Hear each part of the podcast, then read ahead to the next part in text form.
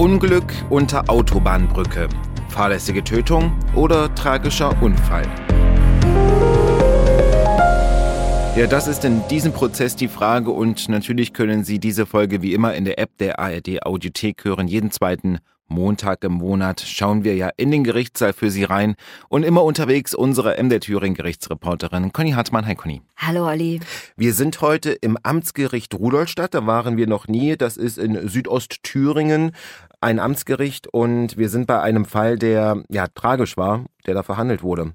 Deswegen würde ich sagen, wir kümmern uns heute um den Fall. Conny, worum ging es denn? Es geht um vier tote Motorradfahrer. Die sind ums Leben gekommen schon vor dreieinhalb Jahren. Die hatten sich auf der A9 zwischen Bad Lobenstein und Schleiz unter einer Brücke untergestellt, hatten ihre Maschinen abgestellt, wegen plötzlich einsetzenden Starkregens. Das spielt eine ganz große Rolle, wie schnell dieser Regen kam. Die hatten sich da untergestellt. Ein Transporter war ins Schleudern gekommen und hat die Maschinen weggeschleudert und alle vier Motorradfahrer getötet. Ich erinnere mich ehrlicherweise noch genau an den Tag und ich war jetzt erstaunt, dass es schon so lange her ist. Ah, ja. das war äh, wirklich, als die Nachricht rauskam, war's, musste man erst mal durchatmen. Was wird denn jetzt dem Angeklagten vorgeworfen und warum sind wir dann im Amtsgericht? Dem Angeklagten wird fahrlässige Tötung in vier Fällen vorgeworfen. Wir sind am Amtsgericht, am Schöffengericht, also nicht beim Einzelrichter, sondern beim Schöffengericht. Die können eine Haftstrafe bis zu vier Jahren verkünden. Und ich nehme das jetzt schon mal vorweg. Das ist wirklich eine ganz, ganz tragische Geschichte. Mich fassen diese Fälle extrem an. Sie machen mich auf der einen Seite sehr demütig, weil ich denke, das ist der Fehler, der mir auch passieren kann. Wenn man überhaupt von Fehler sprechen kann, will ich jetzt schon sagen. Und auf der anderen Seite zu sehen, wie die Angehörigen auch dreieinhalb Jahre danach noch leiden, das ist schon zum Teil tatsächlich auch für mich schwer zu ertragen. Die haben auch Bilder im Verhandlungssaal aufgestellt, sie haben Rosen vor diese Bilder gelegt. Das war eine hoch emotionale Sache. Ich weiß, ich benutze das Wort oft, aber in dem Fall ist es wirklich so. Und dann betritt noch ein Angeklagter den Saal, dem du ansiehst, dass es ihm ganz schlecht geht, der auch absolut angefasst wirkt, der Tränen in den Augen hat und auch kaum sprechen kann. Es geht natürlich los, wie immer, Anklageschrift ja. wird verlesen. Von der Staatsanwältin in dem Fall. Vierfache Tötung. Ich will mir die Details sparen. Die Männer sind an der Unfallstelle gestorben, mhm. die Motorradfahrer. Die Staatsanwältin hat gesagt, Anklage wegen vierfacher fahrlässiger Tötung und der strafrechtliche Vorwurf, der dem Angeklagten gemacht wurde, den will ich jetzt mal so zusammenfassen. Er hätte einfach nicht so schnell fahren dürfen, er hätte sich diesem Regen anpassen müssen und er hat halt einen Fehler gemacht, der zum Tod dieser vier Motorradfahrer geführt hat. Und um aufzuklären, welchen Fehler er gemacht hat und wie hoch seine Schuld ist, sind ganz viele Zeugen gehört worden. Ich will es vorwegnehmen, es ist drei Tage verhandelt worden. Es sind Zeugen gehört worden, vorbeifahrende Autos, zwei Mitfahrer des Transporters, natürlich hat der Angeklagte ausgesagt, und ein Gutachter vom DK ist gehört worden, der gehört wurde, wie der Unfall passiert ist, was Grund des Unfalles war. Es stand schon in der Anklage, das Fahrzeug war komplett mängelfrei. Und natürlich auch müssen die Gutachter immer sagen, war dieser Unfall vermeidbar. Was hat denn der Angeklagte gesagt? Du hast gesagt, er hat sich geäußert. Ich will jetzt gar nicht so viel zum, zum Hintergrund sagen. Ich will nur sagen, der Mann hat gesagt, es ist also ein, ein gestandener Unternehmer mit einem eigenen Unternehmen, der auch durch die Corona-Zeit ziemlich gebeutelt war. Also ein klassisches Unternehmen, was da nicht arbeiten konnte. Der hat selber gesprochen und er hat als erstes gesagt, ich würde das gerne ungeschehen machen. Ich weiß, ich kann das nicht. Ich weiß, der Schmerz der Angehörigen ist groß, aber auch ich leide da unglaublich drunter. Ich habe professionelle Hilfe in Anspruch genommen. Und dass das so lange gedauert hat, ist jetzt auch wieder Corona bedingt. Es war zwar ein riesiger Verhandlungssaal, aber mit so vielen Beteiligten kann man jetzt mal sagen, da ist in Corona-Zeiten, das kann man wirklich nachvollziehen, dass mit so vielen Leuten da eher nicht verhandelt worden ist, was halt für alle Beteiligten, glaube ich, auch nochmal eine Belastung dazu war. Hat sich denn der Angeklagte ähm, dazu geäußert, wie ja. das äh, situationsmäßig war? Ja. Weil du hast ja schon gesagt, Starkregen ja. äh, und so weiter und so fort. Ich kann mich an den Tag noch erinnern. Aber erzähl du, was hat er denn gesagt? Er hat gesagt, er fährt diese Strecke ganz oft. Er kommt aus der Gegend um Berlin und hat in Bayern gearbeitet, hat zwei Mitarbeiter gehabt. Es war ein Mercedes äh, Sprinter, mit dem er unterwegs war. Ein Auto, das er gut kennt. Er fährt bis zu 70.000 Kilometer im Jahr. Seine einzige Eintragung im Verkehrszentralregister ist sieben Jahre, acht Jahre her also mal mit dem Handy am Ohr erwischt worden. Keine Geschwindigkeitsübertretung mit Punkten oder so, alles leer, Strafregister ganz leer. Und er hat gesagt, sie waren auf dem Rückweg, es war Freitagnachmittag, die Autobahn war, naja, es war dichter Verkehr. Und er hat selber gesagt, also der Starkregen, der ist so schnell gekommen, dass er völlig überrascht war. Und er hat selber gesagt, er meint, er ist 80 gefahren auf der Autobahn. Er hat auch gesagt, da war so, ein, so eine Geschwindigkeitsbegrenzung, weil eine Baustelle nahte. Aber er war deutlich unter der vorgeschriebenen äh, Höchstgeschwindigkeit, da war er sich sicher. Und dann hat er gesagt, er konnte sich selber tatsächlich nicht erklären, warum das Auto plötzlich ausgebrochen ist. Er hat die Motorradfahrer noch gesehen. Er hat seine Mitfahrer, seine beiden noch gewarnt und hat gesagt, dann habe ich nur noch die Augen zugemacht. Und er ist äh, nur ganz leicht verletzt gewesen und Leute, die sich dann um ihn gekümmert haben, ach so, das Auto ist 70 Meter weit geschleudert und auf der Seite liegen geblieben. Und er hat, das haben die Zeugen dann später bestätigt, äh, gesagt, ich brauche keine Hilfe, ich brauche keine Hilfe, kümmert euch um die, kümmert euch um die. Und für die also die Motorradfahrer ist halt jede Hilfe zu spät gekommen. Heftig. Gab es da Nachfragen vom äh, Richter? Ja, es gab Nachfragen vom Gericht, es gab Nachfragen von der Staatsanwältin, es gab Nachfragen vom Nebenkläger. Also eine Familie eines getöteten Motorradfahrers hat sich einen Anwalt genommen und am Prozess aktiv teilgenommen. Es waren mehrere Angehörige als Zuschauer im Saal. Auch der Gutachter, der Kfz-Gutachter, sage ich jetzt mal, hat Nachfragen gehabt und auch die Verteidigung. Ich will gleich zur Verhandlungsatmosphäre sagen, es war bis auf eine Ausnahme ruhig und ja, angemessen ist ein blödes Wort, aber würde ich jetzt mal so sagen. Ja, vier Motorradfahrer sterben, weil ein Kleintransporter bei Starkregen von der Straße abkommt. Einige Zeugen sind geladen, weil sie auch auf der Autobahn unterwegs waren zu diesem Zeitpunkt. Ja, und was die Zeugen gesagt haben, das hören wir uns jetzt mal an.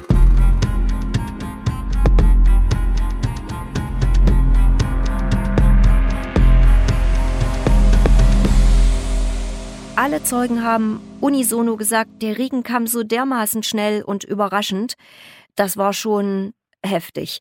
Einer hat gesagt, er ist mit seinem Pkw auch kurz ins Schlingern geraten, wahrscheinlich weil Wasser auf der Fahrbahn war, hat das aber abfangen können. Einer hat gesagt, er hat so bis auf 40 runtergebremst, um sich der Situation anzumessen, aber es, es war halt auch ein Verkehrsfluss und man hat sich immer dem Vorgänger auch irgendwie angemessen genähert und hat die Geschwindigkeit aufgenommen.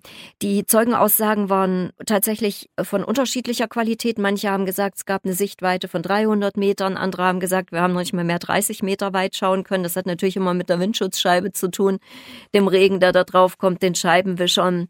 Die Mitfahrer des Angeklagten haben sogar gesagt, sie haben noch so einen Anstoß gespürt. Die waren also sogar der Meinung, da ist jemand draufgefahren und deshalb ist das Auto ausgebrochen. Und dann gab es einen Zeugen, das ist ein bayerischer Polizeibeamter in Ausbildung gewesen und der war deshalb so, ich glaube auch wichtig und für mich auch unglaublich überzeugend, weil das für den jetzt nicht so eine Situation war. Also wer selber schon mal einen Unfall erlebt hat, sei es als Zeuge oder sogar als Beteiligter, das ist schon, da muss man sich schon, ist man schon erschrocken, da hm. reagiert man nicht gleich so, wie man reagieren würde, wenn man diesen Schrecken nicht gehabt hätte. Und der hat gesagt, also er hat gesehen, was da passiert ist und hat auch gesehen, wie das Übliche von der anderen Seite fotografiert wurde dass die Leute langsam wurden und vor allen Dingen auf dem ganz linken Streifen knallte der Verkehr da noch vorbei. Der sagte, da sind die Leute noch mit 80, 100 gefühlt vorbeigefahren an der Unfallstelle. Er hat dann erstmal mit, mit Hilfe von LKWs dafür gesorgt, dass da abgesperrt wurde, hat die LKWs sogar so hingestellt, dass die anderen nicht mehr fotografieren konnten. Auch der hat gesagt, der Regen ist ganz, ganz schnell gekommen. Sie haben noch gewitzelt im Auto. Sie waren mehrere. Jetzt fahren sie nach Thüringen rein und es wird dunkel. Er selber ist auch schneller gefahren. Also er sagt, er wäre wär so um die 80 gefahren. Da hat er sich, also er meinte, er hat einen alten Golf gehabt, der hat sich da noch sicher drin gefühlt. Er hat dann noch mit seinem Vater telefoniert, weil er gesagt hat, das ist ein ganz erfahrener Verkehrspolizist, mit dem habe ich schnell noch telefoniert, was ich jetzt machen kann. Und der konnte halt auch mit dem, was da zu sehen war, das muss ein furchtbarer Anblick gewesen sein, wirklich gut umgehen. Und also ich fand das unglaublich, weiß nicht, wie das auf Leute wirkt da vor Ort, ob das wirklich beruhigend wirkt, aber ich glaube, der hat da einiges geleistet, bis dann sozusagen alle da waren, alle Feuerwehren, alle Polizei. Kam noch ein Rettungshubschrauber, der hat aber nur noch einen der leicht, leichter Verletzten aus dem Transporter mitgenommen. Kann ich mir schon vorstellen, dass das vor Ort dann beruhigend wirkt. Mhm. Und ich habe nochmal geguckt, weil das war im August 2019, um ja. auch nochmal dieses Wetter einzuordnen. Also Biker unterwegs, das bedeutet ja, es ist warm, wärmer. Die haben sich da untergestellt. Das ist, glaube ich, ganz klar, auch wenn man sie nicht mehr fragen konnte.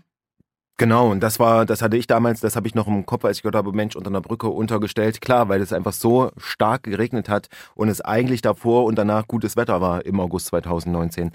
Wir machen weiter. Also wie gesagt, es gab viele Zeugen, die da was mitbekommen haben.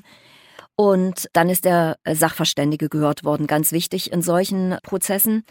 Der hat Fotos gezeigt von dem Transporter, wo zum Teil noch das Nummernschild von so einem Motorrad drin klemmte. Also es war ein ganz heftiger Anstieg. Stoß. Der hat sozusagen drei Motorräder angestoßen, das vierte war unbeschädigt.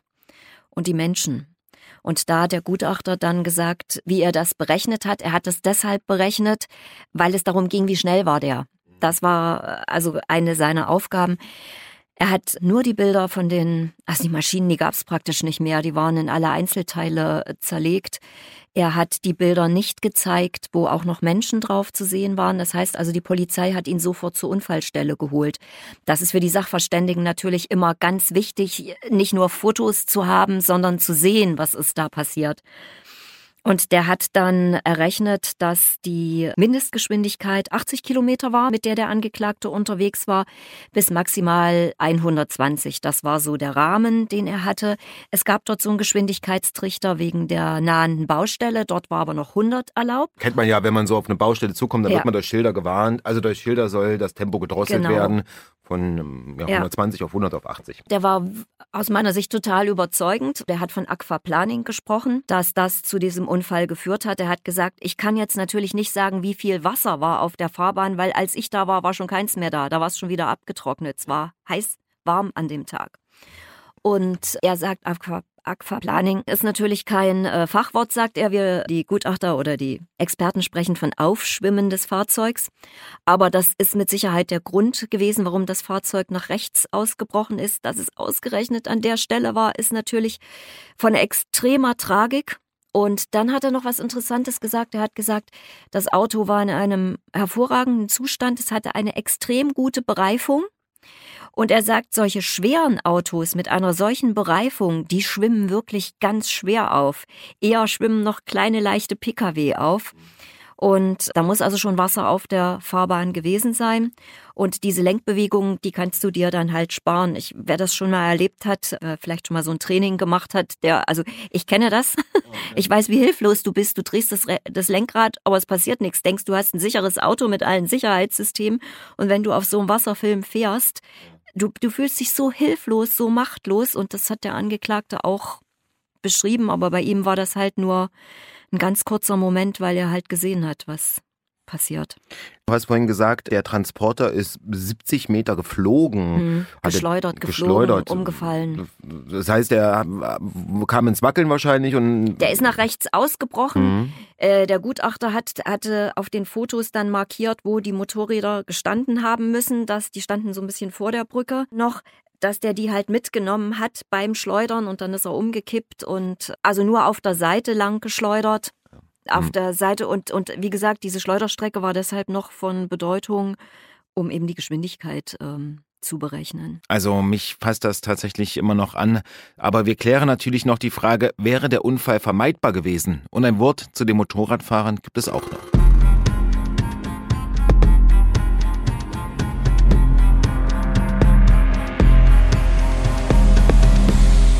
Wäre der Unfall vermeidbar gewesen. Da sagt der Gutachter ja, wenn der Angeklagte langsamer gefahren wäre. Und dann war die große Frage, wie langsam?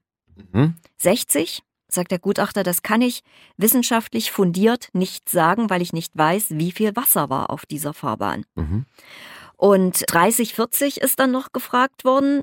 Da hat der Gutachter wieder gesagt, es ich kann das wissenschaftlich begründet, kann ich hier keine Geschwindigkeit sagen. Und dass der Regen sehr, sehr schnell gekommen ist, das haben natürlich auch, also wirklich alle bestätigt, die als Zeugen ausgesagt haben. Aber deswegen können natürlich auch Riesenregenmengen gefallen sein. Der Gutachter hatte sich noch beim Wetterdienst informiert. Aber gerade bei Gewitter, das ist ja mal so punktuell, wo wie viel Menge runterkommt. Und insofern. Zum Platzregen. Mhm. Genau, genau. Er war der Letzte, der dran war. Dann gab es noch. Das ist immer so, ne? Gutachter ja. sind immer zum Schluss. Ja, genau. Dann gab es noch ein paar Fragen. Dann wurde plädiert. Also ich glaube, auf diese Plädoyers haben alle mit Spannung gewartet. Die Staatsanwältin hat dann eine Bewährungsstrafe von sieben Monaten gefordert hat gesagt, äh, Führerscheinmaßnahmen hält sie für absolut, also es, man braucht keine Führerscheinmaßnahmen also dem Angeklagten den Führerschein für ein paar Monate noch wegzunehmen. Erstens nicht nach der Zeit und zweitens, er hat sich nicht als ungeeignet zum Führen von Kraftfahrzeugen erwiesen. Das ist nämlich der Gesetzestext, der sagt, so dem musst du jetzt den Führerschein mal wegnehmen. Sieben Monate auf Bewährung. Der Nebenkläger hat sich angeschlossen diesem Strafmaß. Die Verteidiger haben Freispruch beantragt. Und sie haben unter anderem Freispruch beantragt, weil der Platzregen so schnell gekommen ist und auch weil die ganz schwieriges Thema, wenn die Angehörigen im Saal sitzen, weil sich die Motorradfahrer dort nicht hätten aufhalten dürfen. Du darfst dich auf dem Standstreifen nur aufhalten, wenn du eine Panne hast. Und der Gutachter hat auch in seinem Gutachten ganz vorsichtig gesagt, es gab unter dieser Brücke eine Steintreppe, da hätten die hochgehen können und hätten immer noch geschützt stehen können. Klar, schwere Frage, absolut. Äh, musst du sagen, musst du sagen, während die Angehörigen der Toten im Saal sitzen. Das ist für mich auch menschlich, glaube ich, für die Prozessbeteiligten ist das nicht ganz einfach. Das Juristische einer Mitschuld, genau so ist es nämlich, zu diskutieren, wenn die Angehörigen hinten drin sitzen, für die ihr Bruder ihr Ehemann ums Leben gekommen ist, ihr Vater völlig unschuldig. Also das halte ich, das, wie gesagt, das ist keine einfache Situation gewesen. Das letzte Wort hatte der Angeklagte und der ist dann aufgestanden also der hat gezittert, der hat kaum sprechen können, der hat dann die Brille abgenommen und hat gesagt, ich will nicht zum Gericht sprechen, ich wende mich an Sie direkt, an die Angehörigen. Und dann hat einer sofort gesagt, ich will das nicht hören. Ich sag's jetzt tatsächlich, halt den, also ich formuliere es vorsichtig, halt den Mund, ich will das nicht hören, halt den Mund. Der eine Verteidiger hat dann gesagt, es wäre schön, wenn Sie meinen Mandanten jetzt ausreden lassen würden. Also ich habe mich gewundert, dass der sich nicht hingesetzt hat. Der ist stehen geblieben. Der Richter, Verteidiger hat es vorsichtig formuliert. Der Richter hat dann gesagt, ja, das würde ich jetzt auch sagen, Sie sind jetzt mal still. Und dann hat der weitergesprochen, der Angeklagte, und hat mehrfach gesagt, ich kann das nicht ungeschehen machen. Aber Sie können mir glauben, auch ich wache jeden Tag mit diesen Bildern im Kopf auf. Mein ganzes Leben hat sich auch verändert. Es tut mir leid, ich kann es nicht ungeschehen machen, aber ich will Ihnen das wenigstens sagen. Ich habe es so noch nie gehört, so so ausführlich, so also dass dass der Mann das so fühlt, meine ich, hat man ihm abnehmen dürfen. Mhm. Ja, ich habe Gänsehaut ehrlicherweise, weil das ist, mein Gott, also was ja. für eine, was für ein tragisches ja. Unglück und dann klar, ja. also auch aus Sicht der Angehörigen natürlich auch nachvollziehbar. Man kann sich ungeschehen machen. Man, ja. Jetzt war der Richter gefragt ne, und die Schöffen. Hab mich schon gewundert, weil die haben gesagt, wir verkünden so in etwa einer Viertelstunde. Habe ich gedacht, ui, schnell. schnell. Und Freispruch. Relativ still im Saal. Ich habe mich vorsichtig umgeschaut. Die Angehörigen hatten Tränen in den Augen. Zwei haben den Kopf geschüttelt, aber es war still. Die Urteilsbegründung ging damit los, dass der Richter gesagt hat, also um es gleich mal klar zu sagen, die Motorradfahrer hätten sich da nicht aufhalten dürfen. Das ist verboten. Wir hätten da nicht stehen dürfen. Wären wir zu einem Schuldspruch gekommen, hätten wir eine Mitschuld diskutieren müssen, juristisch diskutieren müssen, aber wir sind zum Freispruch gekommen, weil dem Angeklagten nichts vorzuwerfen ist. Hm. Der Regen ist so schnell gekommen, er ist unter der zulässigen Höchstgeschwindigkeit gewesen und er hat den Unfall sozusagen nicht vermeiden können, weil das alles, also weil der Regen auch so schnell gekommen ist und weil es so viel auf einmal war. Der Richter hat dann noch gesagt, es ist ganz schwer zu akzeptieren für Angehörige, wenn sowas Furchtbares passiert. Und er hat gesagt, das hier ist einfach wirklich ein furchtbares Unglück, was da passiert ist. Natürlich durch die Verkettung unglücklicher Umstände in diesem Moment auch. Und er sagt, es ist, es ist wie eine schwere Erkrankung, ist ganz schlimm zu akzeptieren, wenn man dafür keinen Schuldigen findet. Und ich will jetzt nochmal dazu sagen, das deutsche Strafrecht schaut halt nicht nach dem, was hinten rausgekommen ist, sondern ganz streng nach dem, welche Schuld hat jemand auf sich geladen. Und in dem Fall waren die Richter da der Meinung, da gibt es keine Schuld. Der Vorsitzende hat auch gesagt, das Urteil ist einstimmig ergangen. Er hatte ja zwei Chefinnen an seiner Seite schwer zu ertragen für die Angehörigen. Aber also es ist jetzt nicht so, dass der Angeklagte irgendwie gelächelt hätte. Der naja. wirkte nach wie vor so, der wirkte noch nicht mal erleichtert. für den ist es jetzt einfach, ist der Prozess vielleicht vorbei. Es gibt die Möglichkeit, Berufung einzulegen. Wir haben dann draußen gestanden und haben gesehen, wie die Angehörigen wirklich also mit Tränen in den Augen verheult diesen Saal aber ganz still verlassen haben. Hm. Wie gesagt, es gibt die Möglichkeit, Berufung einzulegen und Berufung heißt ja immer, das Ganze würde nochmal verhandelt. Dann am Landgericht Gera, da würden alle Zeugen nochmal kommen, der Gutachter nochmal, der Angeklagte muss nochmal kommen, muss aussagen. Und ich will noch einen Satz der Staatsanwältin zitieren, die gesagt hat, es gibt wohl keine Strafe, die der Tragik dieses Geschehens in irgendeiner Form gerecht wird. Und äh, natürlich wird auch der Freispruch der Tragik äh, nicht gerecht, aber eine Strafe eben auch nicht.